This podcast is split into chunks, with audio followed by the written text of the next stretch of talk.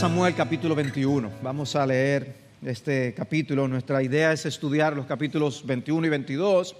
Eh, vamos a tratar de eh, enfocarnos en aquellas cosas relevantes de la historia, como en el pasado les he dicho, al ser tanto material, no, no será mi idea necesariamente detallar cada aspecto de estos capítulos.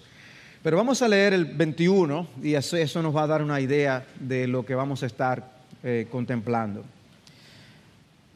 Entonces llegó David a Nob, al sacerdote Ahimelech, y Ahimelech vino tembloroso al encuentro de David y le dijo, ¿por qué estás solo y no hay nadie contigo? Y David respondió al sacerdote Ahimelech, el rey me ha encomendado cierto asunto y me ha dicho que no sepa nadie acerca del asunto por el cual te envío y que te he encomendado y yo he citado a los jóvenes a cierto lugar. Ahora pues, ¿qué tienes a mano? Dame cinco panes o lo que tengas. Respondió el sacerdote a David y le dijo, no hay pan común a mano, pero hay pan consagrado, siempre que los jóvenes se hayan abstenido de mujer. Y David respondió al sacerdote y le dijo, ciertamente las mujeres nos han sido vedadas, como anteriormente, cuando he salido en campaña, los cuerpos de los jóvenes se han mantenido puros, aunque haya sido un viaje profano. ¿Cuántos más puros estarán sus cuerpos hoy? Entonces el sacerdote le dio pan consagrado, porque allí no había otro pan, sino el pan de la presencia que había sido quitado de delante del Señor para colocar pan caliente en su lugar al ser retirado. Y uno de los siervos de Saúl estaba allí aquel día, detenido delante del Señor. Se llamaba Doeg Edomita, jefe de los pastores de Saúl. Y David dijo a Ahimelech, ¿no tienes aquí a mano una lanza o una espada? Pues no traje eh, ni espada ni armas conmigo, porque el asunto del rey era urgente. Entonces el sacerdote dijo, he aquí la espada de Goliat, el filisteo, a quien mataste en el valle de Ela. Está envuelta en un paño detrás del efod. Si quieres llevártela, tómala, porque aquí no hay otra sino esa. Y David dijo, como esa no hay otra, dámela. David se levantó y huyó aquel día de Saúl y fue a donde estaba Aquís, o Aquis, rey de Gad. Pero los siervos de Aquis le dijeron, ¿no es este David el rey de la tierra? ¿No cantaban de él en las danzas diciendo, Saúl mató a sus miles y David a sus diez miles? David tomó en serio estas palabras y temió grandemente a Aquis, rey de Gad. Y se fingió demente ante sus ojos y actuaba como loco en medio de ellos. Escribía garabatos en las puertas de la entrada y dejaba que su saliva le corriera por la barba.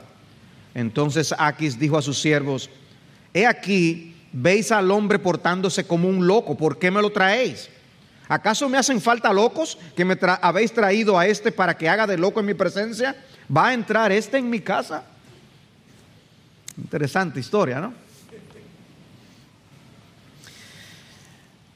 El título que hemos puesto a, este mensaje es Refugios inciertos y peligrosos, porque una de las cosas que vamos a estar viendo es a David procurando encontrar refugio en medio del tiempo peligroso en el que él estaba viviendo. Ahora, ¿qué significa decir que Dios es nuestro refugio? Podemos cantar sobre el tema, podemos edificarnos sobre el tema, pero la pregunta es, ¿qué significa decir que Dios es mi refugio? Porque de alguna manera nos hemos hecho la idea de que tener a Dios como refugio y protección implica no ser tocados por los infortunios y las infelicidades. Hay quienes creen que tener una Biblia abierta en el Salmo 91 va a proteger sus casas de todo mal. Y otros que no lo hacen interpretan el Salmo como la ausencia de problemas y de males. Dice el Salmo 91, el que habita al abrigo del Altísimo morará a la sombra del Omnipotente. Diré yo al Señor, refugio mío y fortaleza mía, mi Dios en quien confío. Dios, nuestro refugio. Y quizás te imaginas la escena como unos polluelos durmiendo apaciblemente debajo de las alas de su madre. Quizás te imaginas un lugar excelente para meditar tranquilo en el refugio de Dios. Sin embargo, el Salmo habla de que afuera del refugio lo que hay es pestilencia mortal en el versículo 3, flechas volando, versículo 5, destrucción que hace estragos en el versículo 6, miles cayendo heridos y abatidos, versículo 7. Dios es nuestro refugio en medio de, de un escenario así. Los refugios son lugares de resguardo de los peligros. En países donde los terremotos son frecuentes hay lugares asignados donde las personas saben que pueden ir para refugiarse en caso de un movimiento telúrico. El, refugio existe porque va a haber terremotos y protege de la catástrofe que haya ocurrido afuera. Cuando este salmo y otros lugares de las escrituras usan el lenguaje de que ningún mal nos alcanzará, no es en el sentido absoluto del término, no en el sentido de que no pasaremos a través de pruebas y tribulaciones. El Salmo 34, 19 dice, muchas son las aflicciones del justo, pero de todas ellas lo libra el Señor. Muchas aflicciones, pero las libra. ¿Ven? No es nos guarda para que nada nos toque, no muchas aflicciones. Pero Dios hace algo. Dios nos protege. Dios nos brinda un refugio, aún en esos momentos. Y la última parte del Salmo 91 presenta a Dios hablando. Y Dios dice, porque en mí ha puesto su amor, yo entonces lo libraré, lo exaltaré, porque ha conocido mi nombre, me invocará y le responderé, yo estaré con él en la angustia. No es que no pasaremos por la angustia, es que Dios estará con nosotros. Y esa es una incomparable bendición. De manera que no es que Dios nos libra de situaciones tristes, pero siempre será un refugio al que podemos acudir. Pero no, no siempre lo vemos de esa forma. Tener a Dios como refugio es un ejercicio de fe. En el segundo libro de Samuel, en el capítulo 22, el segundo libro, no el primero, el segundo libro de Samuel, tenemos uno de los salmos de David. Y es uno en el que él habla de Dios como su gran refugio. Y él dice en 2 de Samuel 22.1, habló David las palabras de este cántico al Señor el día que el Señor lo libró de la mano de todos sus enemigos y de la mano de Saúl. Y dijo, el Señor es mi roca, mi baluarte y mi libertador, mi Dios, mi roca en quien me refugio, mi escudo y el cuerno de mi salvación, mi altura inexpugnable y mi refugio. Salvador mío, tú me salvas de la violencia. Qué, qué visión, qué visión de, de Dios que nosotros debemos anhelar también tener. Ahora, ¿Cómo llegó David ahí? Bueno, cosas sucedieron en la vida de David que le llevaron a apreciar a Dios como él antes no podía. Experiencias nada agradables que le hicieron encontrar en Dios un verdadero refugio en medio de las tormentas de la vida. Y eliminar esas experiencias sería impedir lo que precisamente produjo ese resultado glorioso de un conocimiento de Dios único. Un conocimiento de Dios tipo Job, cuando expresó de oídas te había oído, pero ahora mis ojos te ven. Antes David tenía un ambiente soleado, con un buen pronóstico. No como ayer, con esa tormenta que me cayó mientras yo estaba manejando. Todo azul, eh, a veces uno quiere ver amanecer y ver ese día soleado y amanece diferente. Bueno, David pensaba que podía tener ese pronóstico de días soleados por delante. Pero ahora, en este momento que estamos estudiando en la vida de David, solo había grandes nubarrones de diversos tipos de problemas. La situación no lucía buena para David. Él seguía siendo el ungido del Señor, pero el panorama no pintaba bien. fue precisamente después que fue ungido, que comenzaron sus problemas.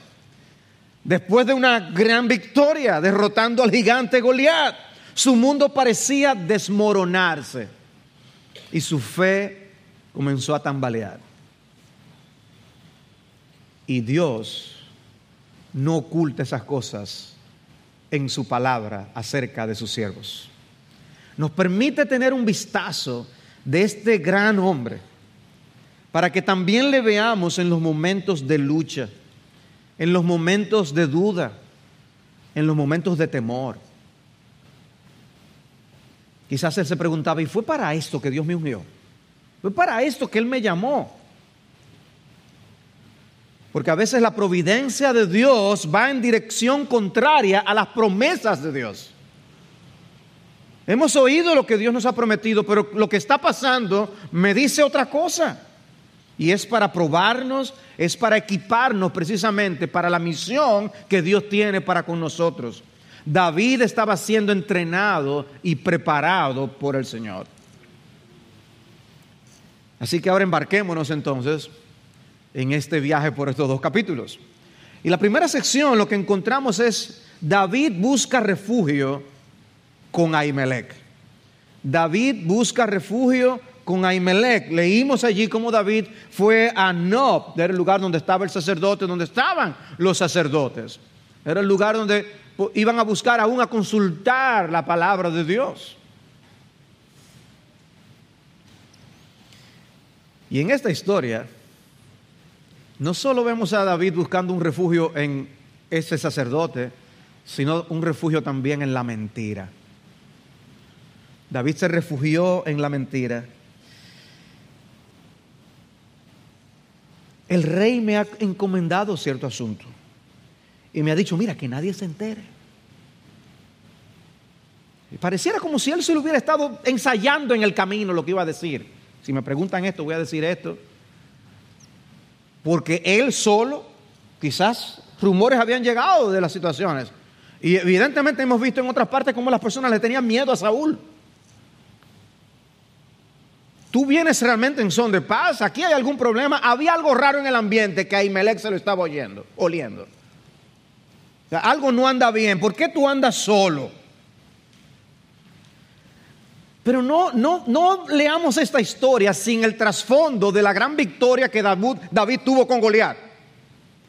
El, el mismo que con arrojo luchó contra el gigante y dijo, Dios me va a dar la victoria, ahora mete un cuento para salirse del problema. Es cierto que quizás David no podía confiar absolutamente en Ahimelech, no, sabía si estaba a favor de Saúl o de qué, pero él no tenía otras opciones. El hecho es que David llega muerto de hambre y estaban esos panes de la proposición. Él pregunta, ¿tú no tienes nada por ahí para uno comer? Muerto de hambre, señores, piensen en eso. Y le dicen, solamente está el pan que está velado dar normalmente y había una gran necesidad. Ahora, Dios le iba a proveer de pan a su ungido. Al rey, Dios le iba a alimentar. Y se dicen que esos panes que habían ahí eran suficientemente grandes como para David llevarse un buen grupo de, de, alimento, un, gran, eh, eh, una buena cantidad de panes para alimentar a los que supuestamente también andaban con él.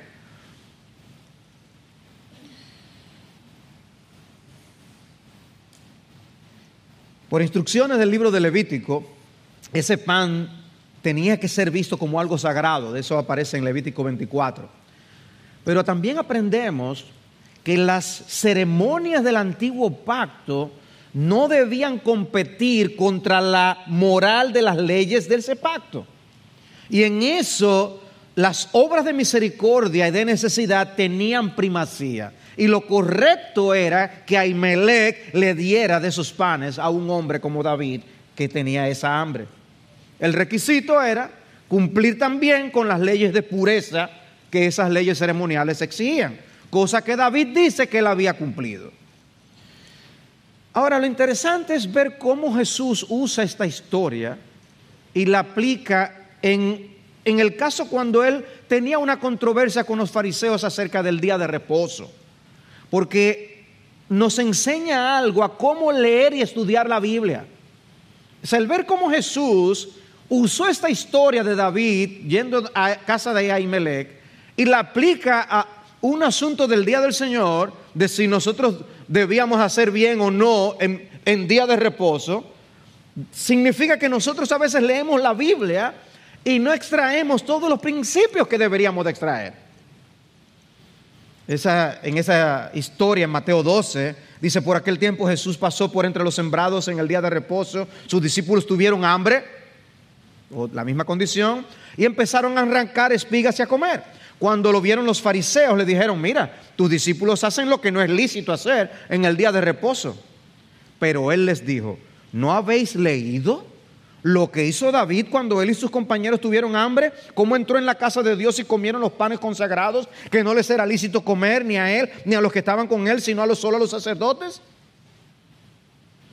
Pero si hubierais sabido lo que esto significa, misericordia quiero y no sacrificio, no hubierais condenado a los inocentes, porque el Hijo del Hombre es Señor del día de reposo. En otras palabras, nosotros podemos fácilmente condenar a alguien por algo que está haciendo que realmente no es condenable, simplemente por ignorar principios básicos de la palabra de Dios. Hermanos, esto es una exhortación a que leamos con más cuidado nuestras Biblias y a que procuremos aprender los principios de vida. Jesús pudo traer este principio y aplicarlo a esa situación en que se encontraba con los fariseos. Y uno dice, wow, quizás he leído tantas veces la Biblia y tantas historias y lo hago de una manera superficial y no extraemos los principios. Sirva eso de exhortación a que dediquemos más tiempo al estudio de la palabra de Dios, a leer con más cuidado para encontrar estas cosas como Cristo lo hizo. Después de, Pablo hacer referencia a los israelitas cuando el Señor los puso a vagar por el desierto, él hizo la declaración siguiente en 1 Corintios 10:11. Estas cosas le sucedieron como ejemplo y fueron escritas como enseñanzas para nosotros para quienes ha llegado el fin de los siglos. Una vez más, dice, estas cosas se escribieron para nuestro beneficio, no es, no es simplemente narrando algo que ocurrió que está desligado de nosotros. Son historias para nuestra instrucción. Primera Corintios 9, 9. La ley de Moisés eh, tiene escrito, no pondrás bozal al buey cuando trilla. Y pregunta Pablo, ¿acaso le, le preocupan a Dios los bueyes? Bueno, en un sentido. Pero él dice, o lo dice especialmente por nosotros. O sea, tú estás leyendo tu Biblia y dice, no pondrás bozal al buey que trilla. Ah, sí, porque es un bárbaro el que le pone un bozal al, buey que está trillando, está fajado, el pobre. Hay que dejarlo comer, aunque sea. Y, tú te vas y, y sales con una determinación de cuidar tu perro mejor que antes. Está bien, cuida a tu perro, eso no está mal. Pero dice Pablo, es para nosotros que eso se escribió. Se escribió por nosotros porque el que ara debe arar con esperanza y el que trilla debe trillar con la esperanza de recibir la cosecha. Y lo aplica al ministerio pastoral, etcétera, etcétera. Pero ven ustedes, es, es que hay más en la Biblia de lo que nosotros a veces, a lo que nos limitamos cuando leemos. No te alejes tan rápidamente de las escrituras cuando las lees. Medita, reflexiona. No importa que estemos distanciados por cientos o miles de años de la historia que estamos leyendo, hay algo allí para nosotros. El hecho es que Dios proveyó a David de una manera muy inusual, a su ungido de alimento. Pero de repente la cámara se enfoca en un personaje que está presente en el lugar. Doeg el Edomita. Y uno de los siervos de Saúl, versículo 7, estaba allí aquel día detenido delante del Señor. Se llamaba Doeg Edomita, jefe de los pastores de Saúl. Es alguien de quien se hablará más adelante. Pero rápidamente la cámara vuelve a enfocarse en David y Ahimelech. Y David dijo a Ahimelech, ¿no tienes aquí una lanza, una espada? El tema de lo que leíamos con respecto a un arma que él quería. Dice, porque tuve que salir tan rápido que ni arma tomé. Si Ahimelech hubiera sido dominicano, hubiera, se hubiera puesto chivo. Otra coincidencia, que tampoco salió con arma. El asunto es que está allí el arma de Goliat, precisamente. ¿Acaso sabía David que había sido guardada en ese lugar? No lo sabemos. Es una posibilidad. Pero hay como una rapidez en David en tomar esa arma. Dámela. Como esa no hay. Em, David, pero esa no era la que tenía Goliat. Sí. ¿Y de qué le sirvió a Goliat? Ah, no, había pensado en eso. ¡Wow! ¡Qué raro! ¿Qué, qué rápido estaba confiando en otra cosa! ¡Qué rápido estaba refugiándose en otra cosa! Él mismo mató a Goliat con esa espada que tenía Goliat y con la que pensaba que iba a acabar con David. ¿Piensas que será un refugio para ti? Ahora, más que hacerle querer usar la espada de Goliat, la sola mención de ese nombre debió recordarle la obra tan portentosa que Dios había hecho aquel día que él derrotó al gigante.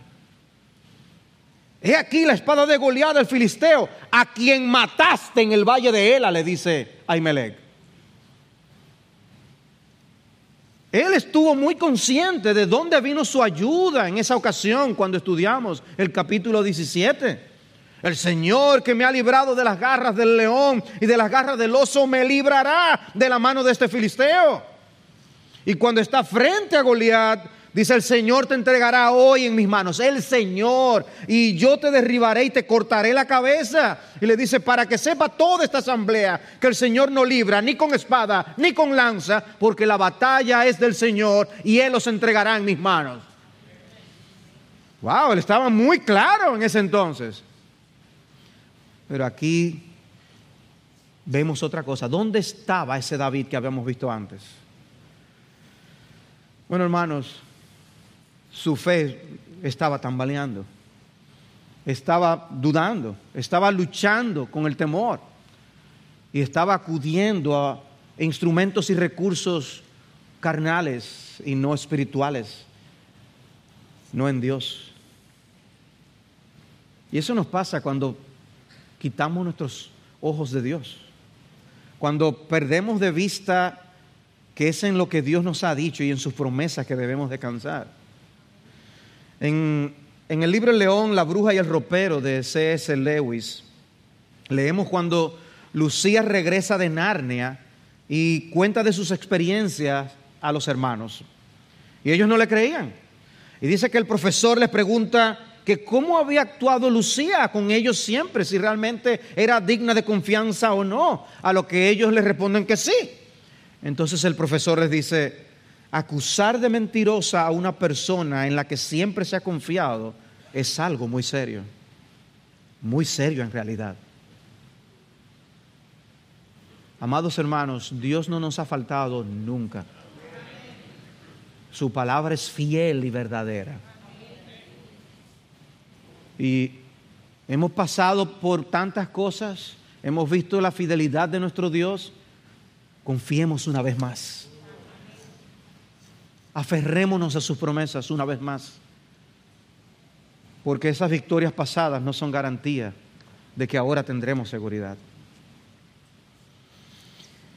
Pero la próxima escena en el capítulo 21 es aquella en la que David huye donde Aquis, el rey de Gad. A partir del versículo 10.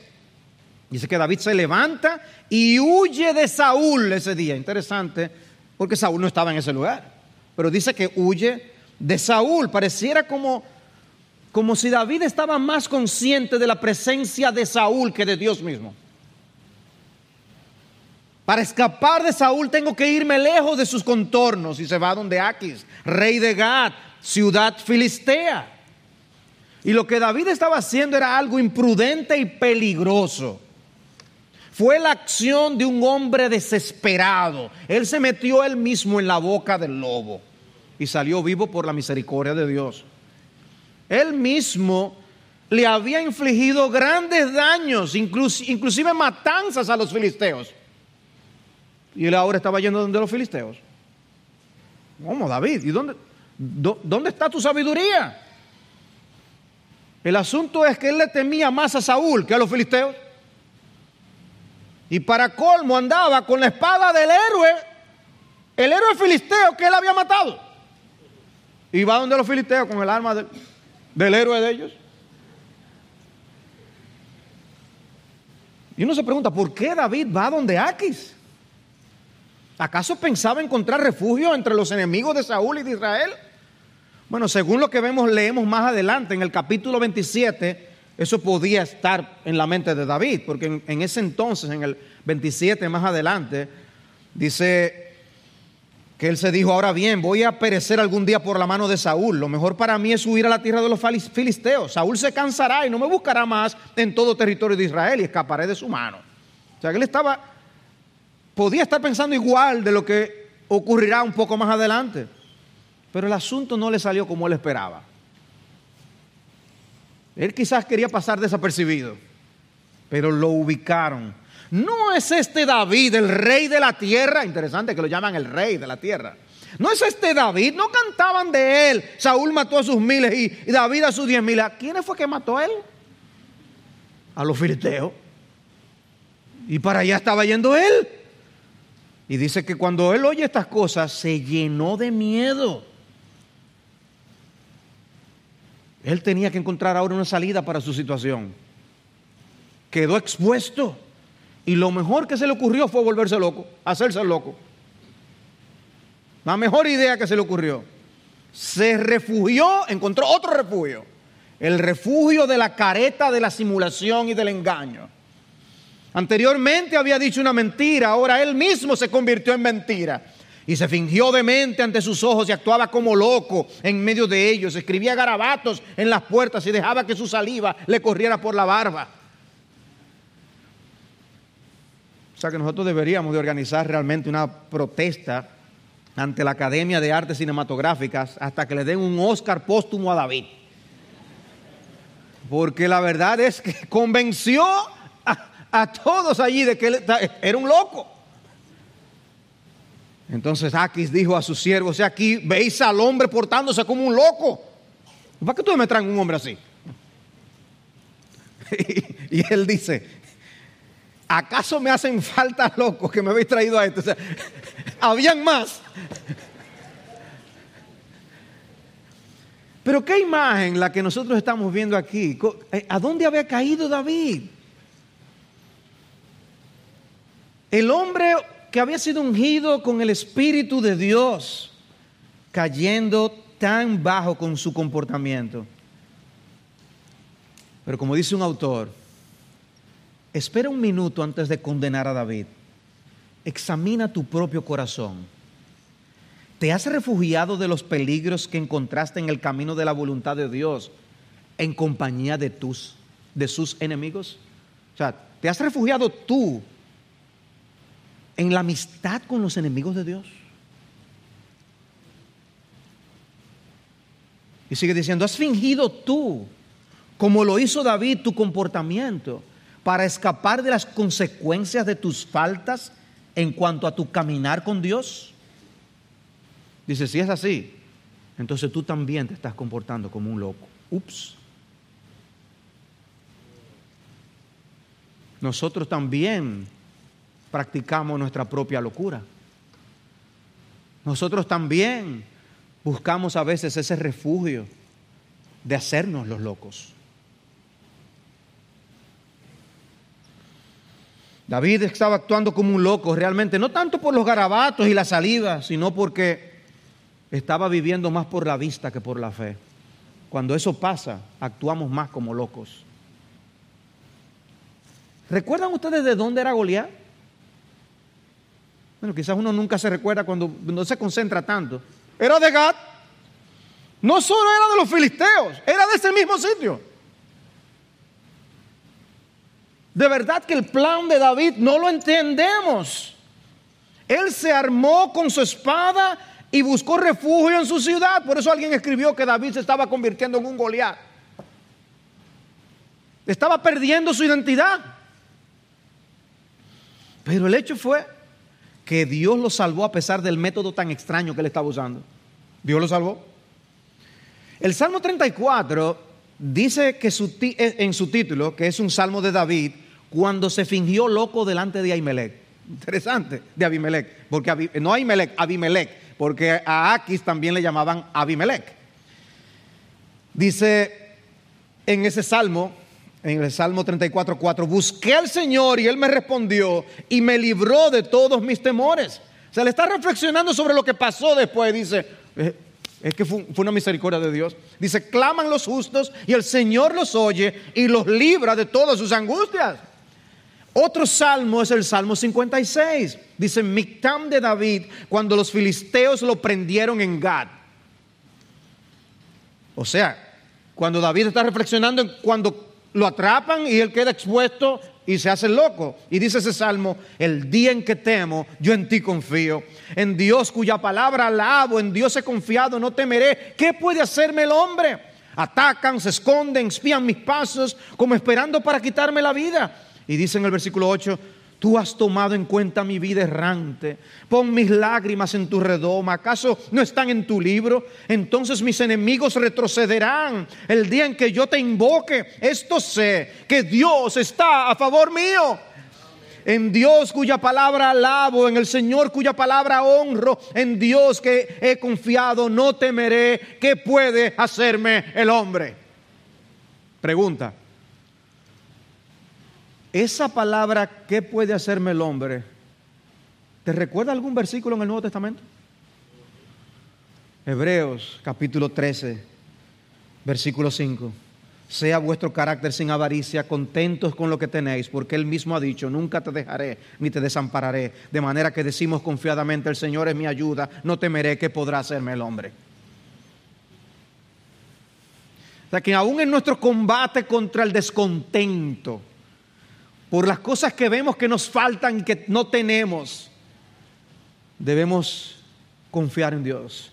No acusemos a David sin primero poner el dedo contra nosotros de cómo buscamos refugio muchas veces en las fuentes que nos sacian y no en nuestro Señor.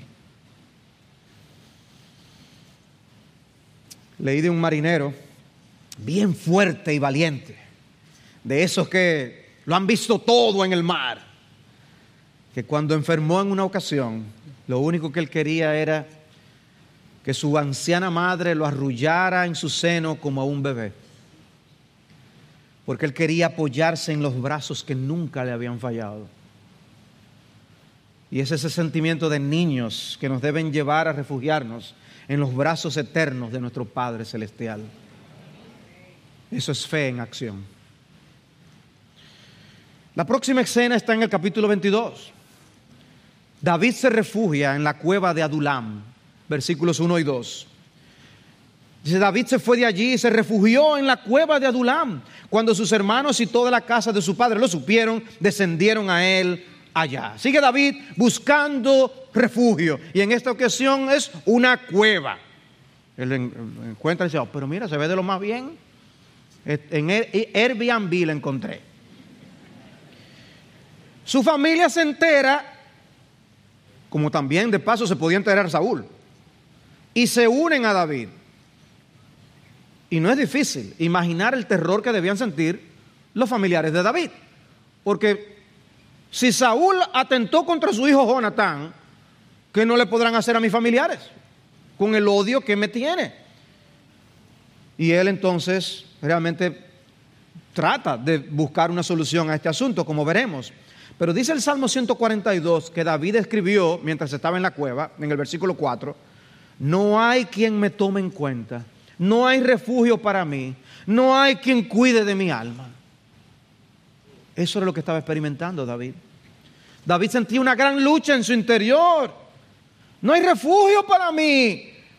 Pero en el siguiente versículo dice que Dios es su refugio. Vean la lucha.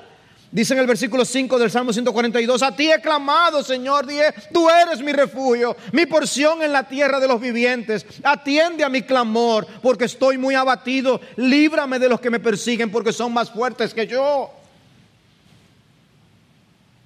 Qué bueno que los salmos están ahí y que podemos encontrar un eco de las luchas que nosotros también tenemos en nuestros corazones. Otro salmo que hace referencia a estas circunstancias es el Salmo 57. Y dice, mi alma está entre leones, versículo 4.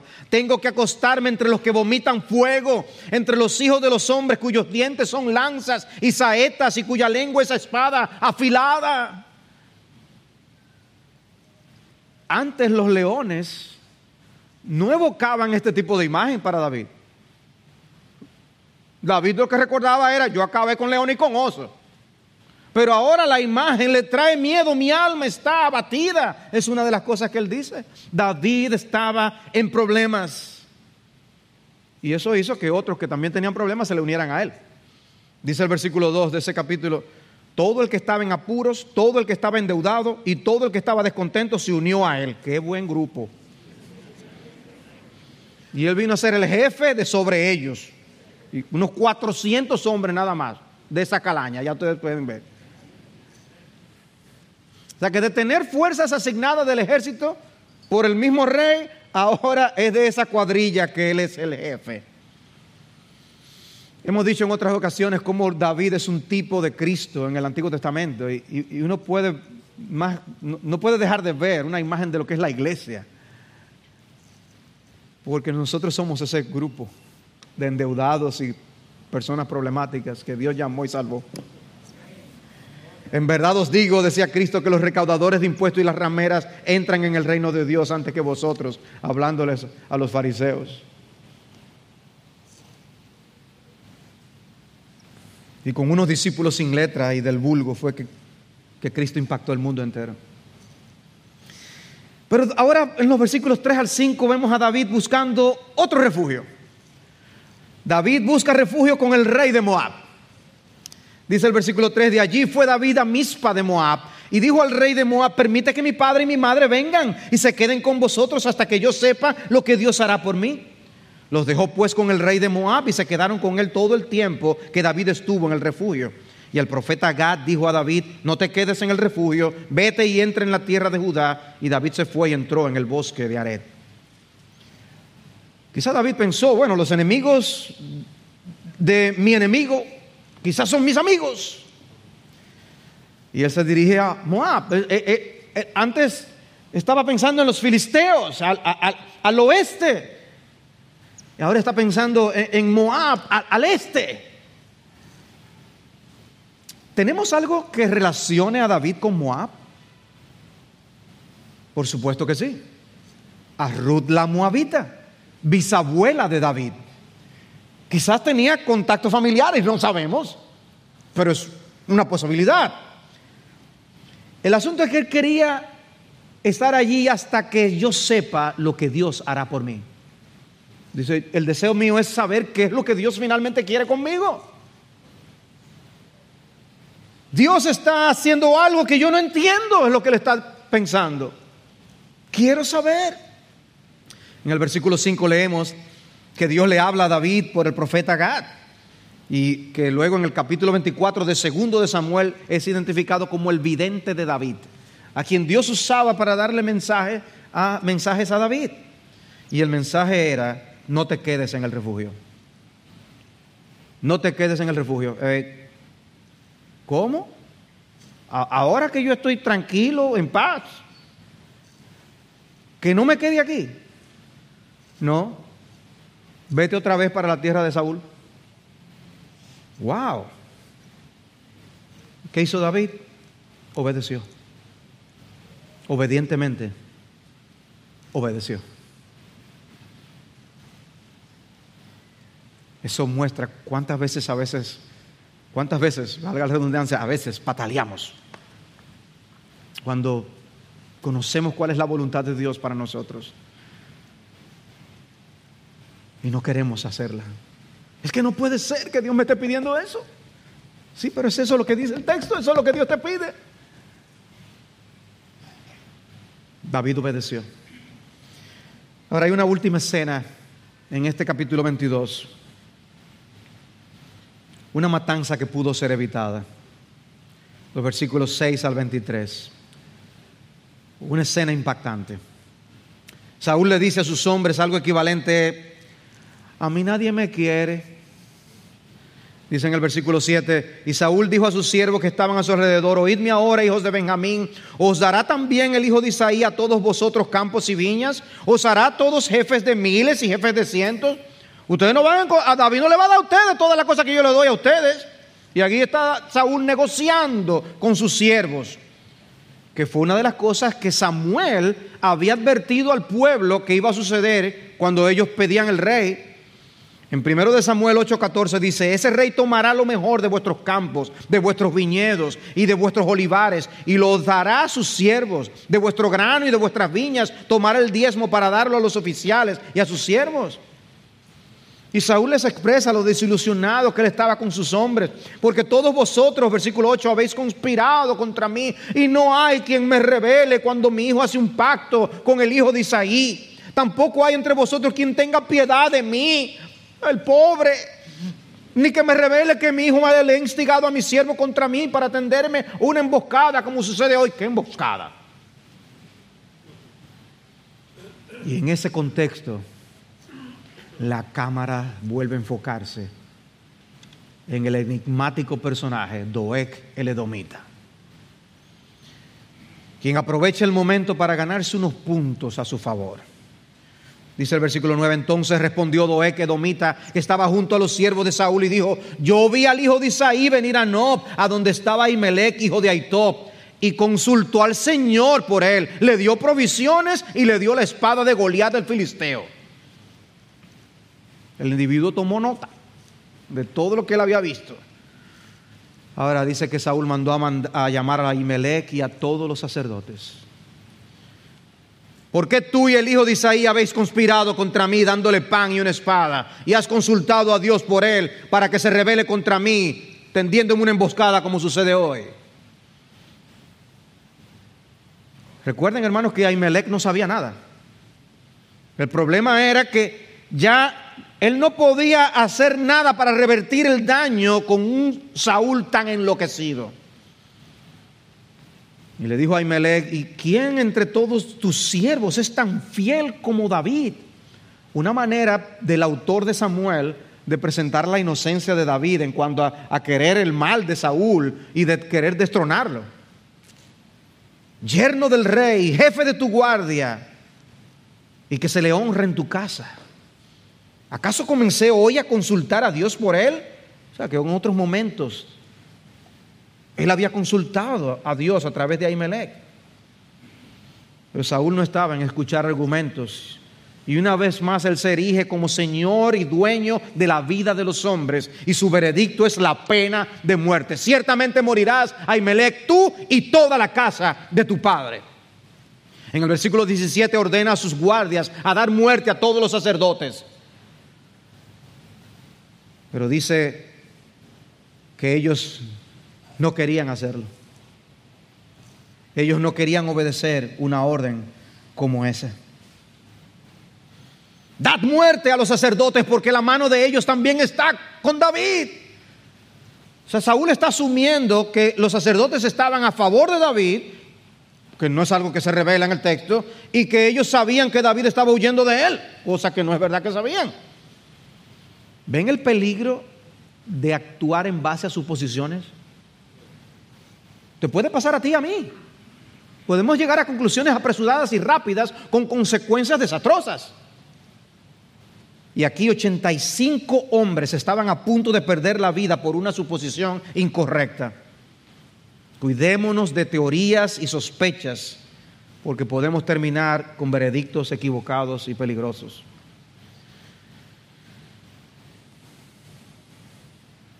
Este es el hombre a quien Dios le dijo, que actuara con firmeza contra los amalecitas, ¿recuerdan? En el capítulo 15. no obedeció a Dios y Dios lo desechó. Pero ahora Él sí quiere que acaben con todo el mundo.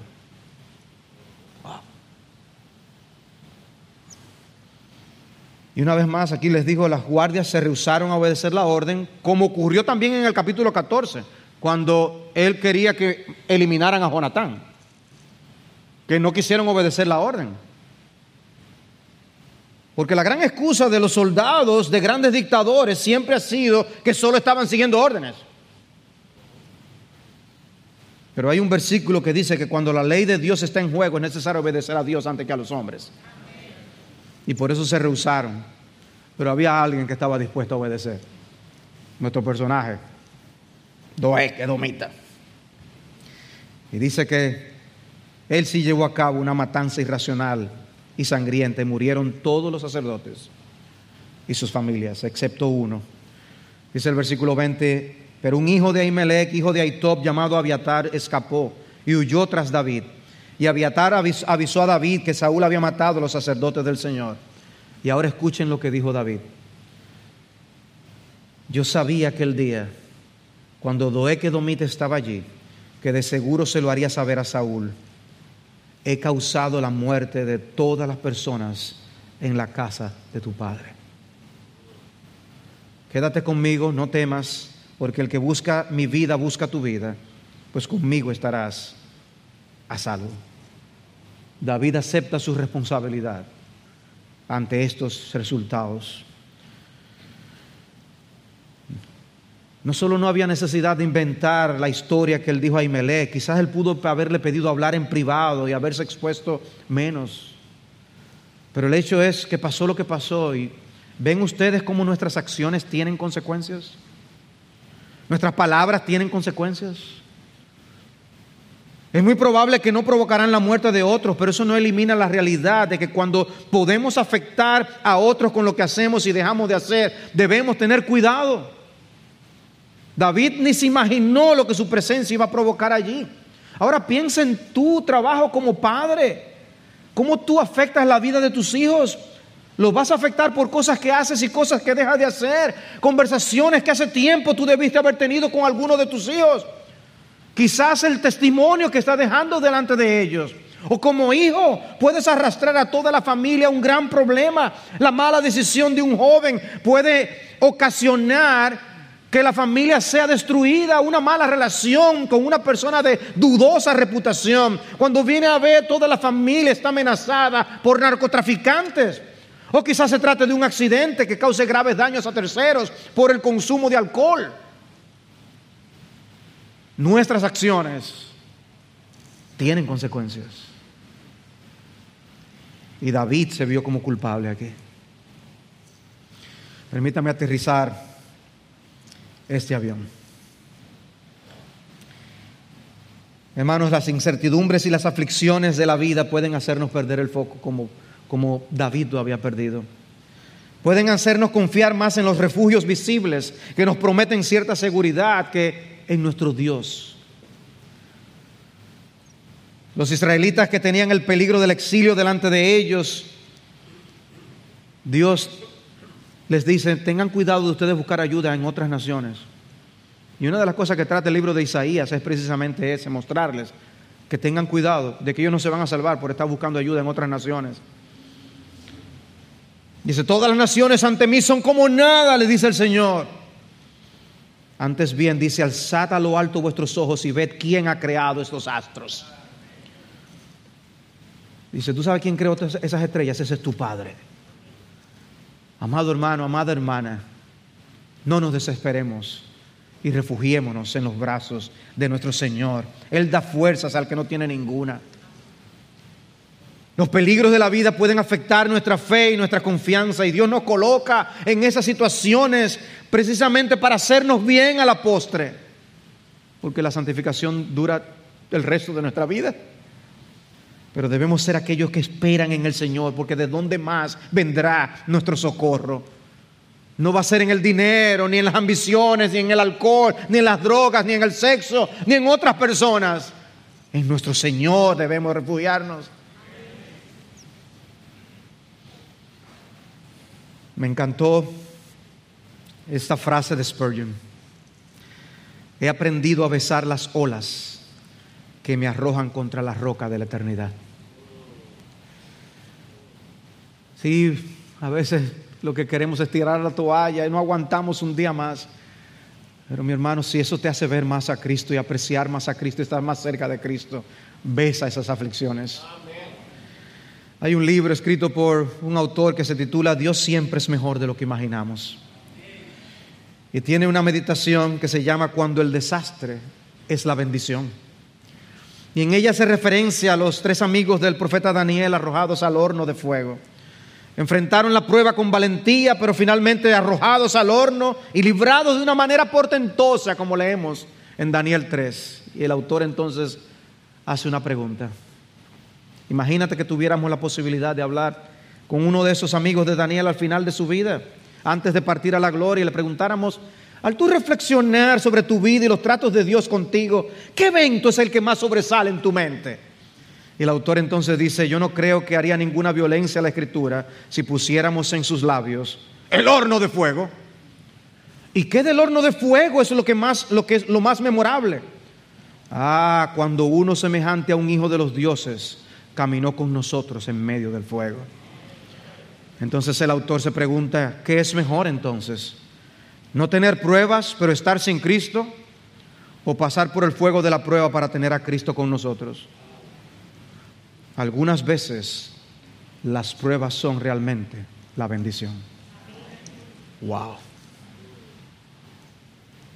O no caigamos en la trampa de buscar refugio donde no debe ser refugios inciertos y peligrosos, sino que podamos terminar en los brazos de Cristo y al pecador que está aquí sin Cristo. Tu próximo lugar de residencia si mueres sin Jesús será el infierno eterno. Mi amigo, refúgiate en Jesucristo mientras hay tiempo y oportunidad. Abandona otros refugios que te hacen perder el tiempo y distraerte de tu verdadera necesidad. Ve a Cristo en arrepentimiento y fe y Él te dará perdón de todos tus pecados. Y tú tendrás lugar, porque hay lugar para los pecadores en ese refugio eterno. Cree en Cristo y serás salvo.